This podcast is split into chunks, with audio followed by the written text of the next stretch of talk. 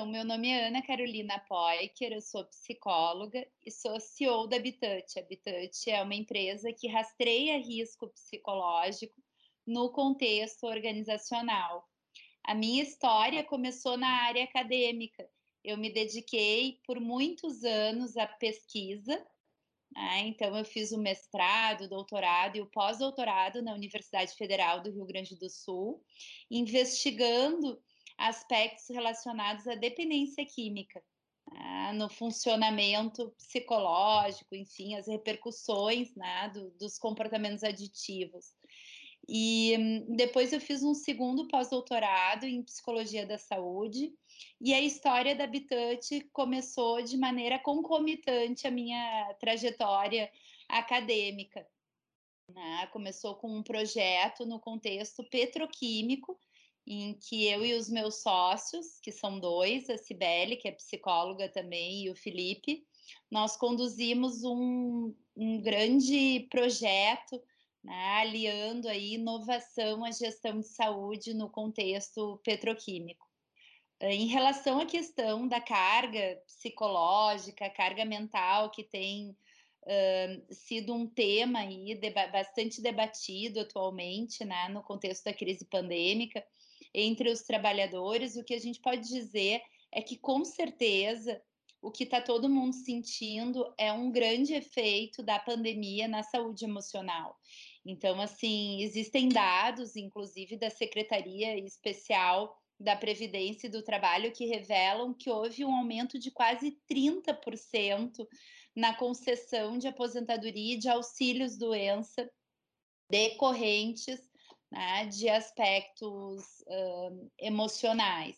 Então, isso é um grande alerta né, para que o RH, de fato, uh, promova ações não só reativas, né, uh, não só para atender aqueles trabalhadores que já estão com algum nível de sofrimento psicológico, mas também comecem a pensar de maneira mais estratégica, buscando prevenir né, eh, o adoecimento mental dos seus trabalhadores. E para isso, o que, que, é importante? Né? O que, que eu costumo dizer? Muitas vezes o movimento que, eu, que o RH ou que os gestores de saúde fazem é no sentido de buscar uma solução apenas né, para um problema como esse, que é muito complexo e multidimensional. Então, uma solução não vai ser suficiente. Então, esse caminho de só para o lado, de buscar benefícios, né, muitas vezes ele não é suficiente para dar conta da complexidade da gestão de saúde mental.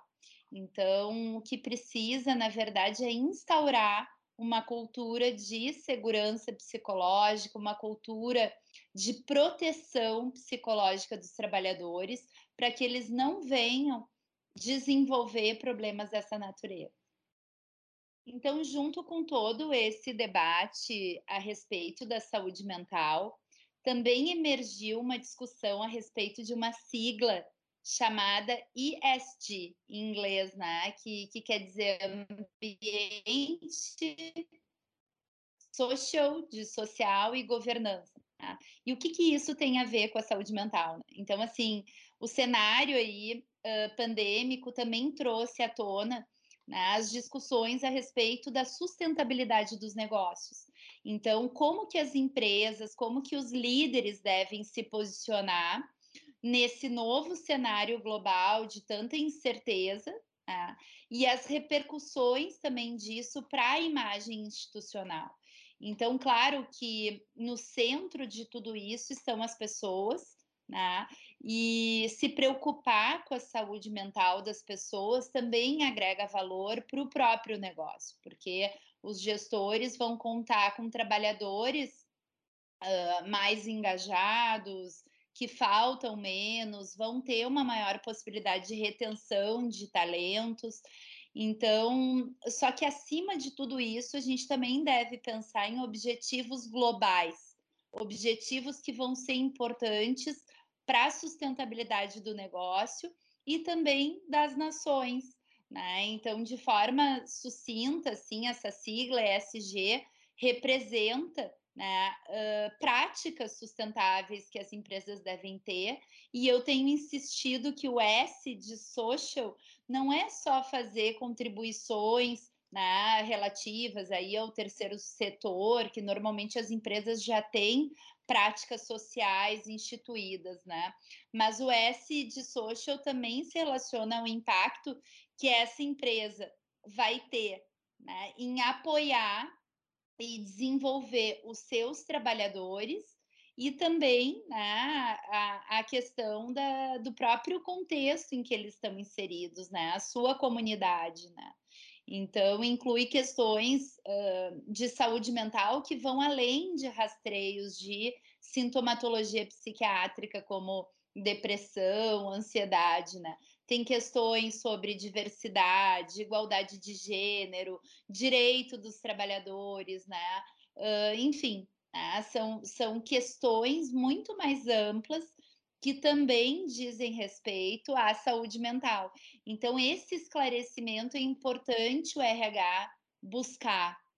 Muitas vezes, o que se faz uh, acaba sendo um paliativo e não uma ação que de fato vai constituir né, algo que vai impactar no sentido de preservar a saúde mental desses colaboradores.